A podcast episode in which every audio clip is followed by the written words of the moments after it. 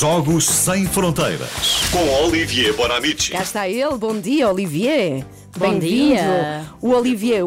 Olá? Está muito Ah, baixinho, estás mas está lá. baixinho. mas Sabes está que ele está em lá. França. fundo. Não está, não. Está Quando chega cá já vem muito baixo. Então vamos lá falar, temos, eh, temos dito muito isto aqui ao longo desta hora, de Benito Mussolini, porque o seu neto, o Floriani Mussolini, tem 18 anos, acaba de ser contratado pela Lazio de Roma. E por isso tu vens-nos falar do, eh, do bisavô. Sim, mas em relação ao Romano Mu- Mussolini, eh, o que foi muito comentado, para já dizer que na Itália a família Mussolini, Mussolini tem descendentes, ao contrário de, de Adolf Hitler. Portanto, a mãe dele já é conhecida na Itália, que já foi deputada europeia Pois. de, de, de- Romano Mussolini. Portanto, a família Mussolini ainda é conhecida, só que de facto, ver um jogador chamado Romano Mussolini, um dia que o speaker da Lazio vai anunciar o seu, a sua camisola no estádio, eh, por enquanto ele joga na equipa B. hein? Bom, eh, agora, o que foi muito comentado na Itália é o clube.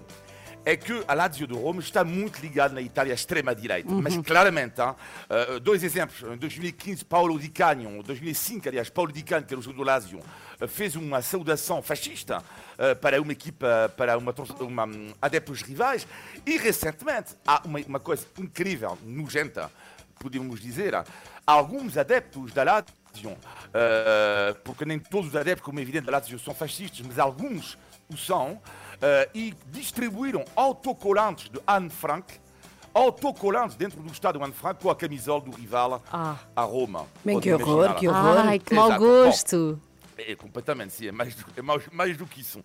E a questão é saber, é- era o clube preferido de, de Benito Mussolini, a Lazio de Roma? Era. Ele era simpatizante, mas, na verdade, ele não adorava o futebol. Não adorava, sobretudo, inicialmente. Ah, ele gostava mais, por exemplo, da, esgrima, Mussolini, porque ele considerava que o futebol não era um desporto para o homem viril, porque no futebol, ah, lá está, tudo desenvolve mais a parte mais de baixo, por assim dizer.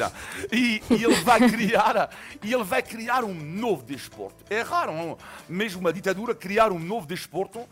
E este desporto, pois vocês já viram, podem ver as pessoas em casa na internet, é só escreverem Volata, V-O-L-A-T-A. É um desporto surpreendente, vocês já viram, não é? Sim, Já sim, vimos, já. já vimos e gostamos. misto de, de, de, de- misto de basquetebol, de handball, de futebol, de, de- de tudo, de tudo que acaba em, em bola.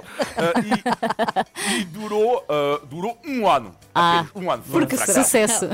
Exato. Mas o que é eh, curioso eh, com Mussolini é de facto a propaganda que ele fez numa competição especial. Foi uma loucura das loucuras em 1934, quando a Itália organiza o Mundial. Sim. E os historiadores costumam dizer que a Itália tinha 14 jogadores, ou seja, o 12 o público, o 13 Benito Mussolini, que influenciava o, o 14 o, o árbitro Pois. e alguns jogos surreais. Itália-Espanha, quartos de final. Eh, e um jogo de uma violência inacreditável, em que metade dos jogadores acabaram no hospital. Eh, e sete jogadores, sete do lado espanhol.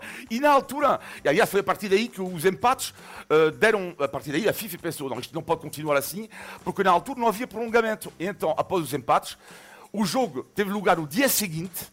E a Itália, claro, ganhou, todos os espanhóis estavam no hospital. Depois, E sorte não terem sido fuzilados, olha, foi uma sorte. na meia final, Itália-Áustria, e lá a história conta, já ouvimos falar disto em alguns países, hein, que alguns dirigentes, eventualmente, podem jantar na véspera com árbitros.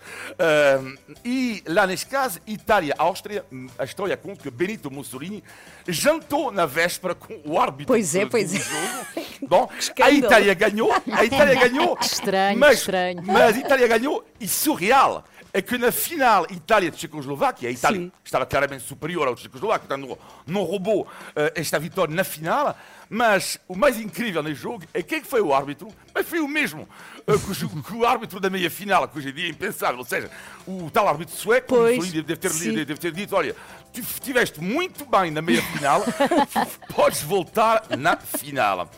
O que é que terá, só para terminar, acontecido aos jogadores italianos se não tivessem ganho eh, o Mundial de 1934? É a grande questão que toda a gente coloca eh, quando se trata de ditadura. Uma coisa está certa, quatro anos depois, em 1938, a Itália voltou a ganhar com Mussolini ainda no poder.